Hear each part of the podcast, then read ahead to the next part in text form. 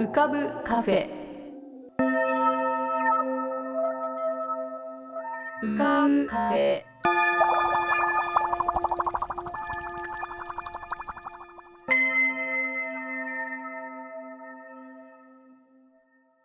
2023年3月10日。こんばんは。癒しのアートラジオ浮かぶカフェシーズン8へようこそ。カフェ店主の幸代です。浮かぶカフェでは月みたいにぽっかり面影みたいにぼんやり飛行船みたいにゆったりアイデアみたいにパーッといろんなものが浮かぶことになっております。少し浮かぶこともかなり浮かぶこともございます。地上では不自由なあなたもここでは自由です。重いもの硬いものは入り口で脱ぎ捨てて軽くなってお過ごしください。今日も浮かび上手なお客様の素敵な声をお届けします。ではごゆっくりお過ごしください。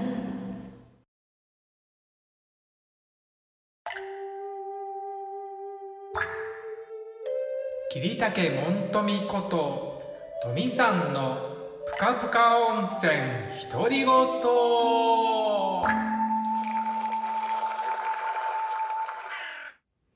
皆さんお元気でお過ごしでしょうか？本日もぷかぷか温泉にご入湯いただきまして誠に大きにありがとうございます。はい。今は大阪の自宅にてぷかぷかを録音しております。はい、えー、前回はですね、えー、地方巡業、えー、戸端公園に向かう前のえー、ぷかぷかをお届けしましたがはい、えー、戸端公園でですね、えー、5日に初日無事に終わりましてね。なぜか、えー、次の2日目がですね次のえー、土曜日11日に、えー、府中の方でやります。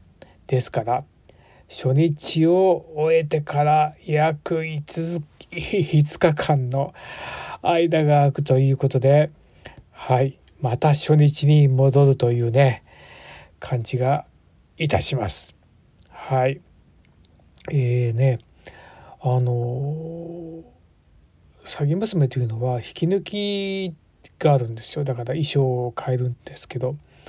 でそれをね2回やるんですよね。だからあのその仕掛けをするんですけどやはりまあやらないことにはわからないのででまああの解釈人といってですね傘もたくさん使うので、えー、傘を持ったりとかねあの傘も演技をするのでそういうのをね、まあ、ちょっとやろうということで、えー、初日の開演のね前にそれをねえー、実際にやったんですけどねあの2時間半以上が前に入ったんですけど他の稽古とかがこうちょっとこう遅くなって結局もうギリギリになってしまってであのもう急いでね僕らその仕掛けをすることダメって言うんですけどダメをしてなんとか間に合ってですねもう冷や汗の初日でした。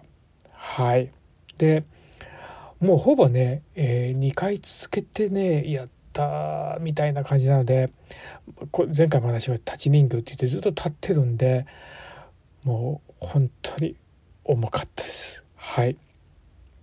ねあのー、2回目今日はね少しでも軽くなるように、えー、使えたらいいなと思っております。はい。でですねえー、全く話は変わりますが、えー、久しぶりに、えー、映画を見に行きました。はい、えー、映画の題名は「逆転のトライアングル」ね。多分もう上映してからだいぶ経ってるんじゃないですかね。上映してる、えーと映画館の数自体がもう少ないと思います。はい。あの感想から申し上げますとものすごく面白かったです。はい。もう破天荒ですね。はい。あの2時間ちょっとある映画なんですけどその中にいろんな要素が詰まってましてなんか2時間なのに3本立ての映画を見ているような感じです。そしてあの人間の奥底に沈む心理というものをきっちりと表現しておりますしえっていうシーンもね結構たくさんあるんですよ。えー、なんかちょっと食事の前には見ない方がいいかなみたいなねところもあるんですけどそれはそれでねあそういうことが楽しめる人は見て損はないと思います。はい。あの、うん、あの本当に、うん、面白かったです。で、あとね、あのこれは僕はあの Amazon プライムっていうの会員になってるからそれで、えー、見たんですけど「オッズタクシー」っていうねアニメーションなんですけど、まあ、全11話だったと思いますけどそれもね面白かったですね。これはねあの NHK の「朝一で」えー、このおすすめのアニメということで進めててまあ僕チェックしてなかったから見てなかったんですけど見たんですけどねこれもね面白かったですね。あの登場人物が全部動物なんですよね。だから、えー、動物を擬人化してるんですけどねあの本当に何て言うんだろうな、うん、最後ラストはねえって感じですよ、うん、ちょっとびっくりしますね。でこれもね本当にあの人の心の闇というかねそういう部分を本当にあの上手に表現しています。はい、もうキャラクターが動物なので、まあ、それ自体も結構その性格を動物が性格を表していると思います。これもしも Amazon プライムの会員とか入っておられる方とか他のあれで見れるんだったら11話なんで本当に1話30分かな？だから本当にあのそんなに時間がかけれずに見れるのではい。おすすめですね。はい。なんかおすすめばっかり言ってますね。あとね何だったかな。本当はおすすめの本も紹介しようと思ったんですけどこれね画面を切り替えなくちゃいけないからできるのかな？ちょっとやってみますね。あら電話なっちゃった。おかしいなあれ？ちょっと待ってね。えーと、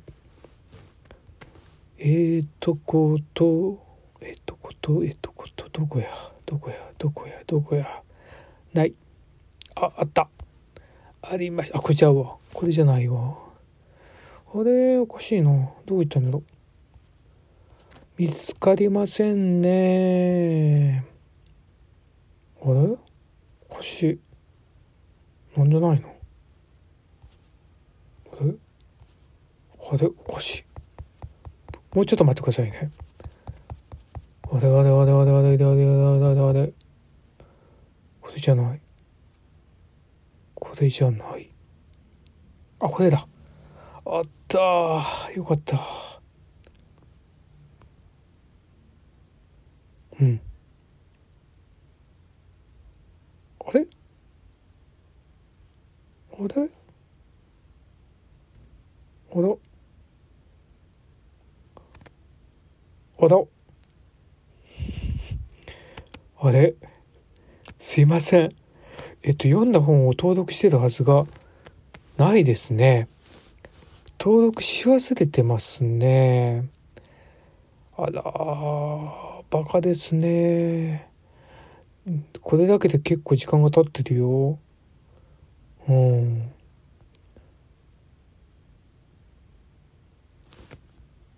ねえ。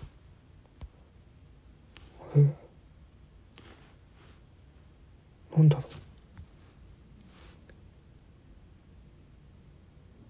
あ出てきました。あのね最後のページをめ最後のページをん来るまで。かな？うん。面白かったです。はい。なんかすいません。あのーなんか変なことで長くなっちゃいましたね。あのあの皆さんあのお元気でお過ごしください。明日あの東京入りします、えー、引き続き、えー、頑張ります。大変失礼しました。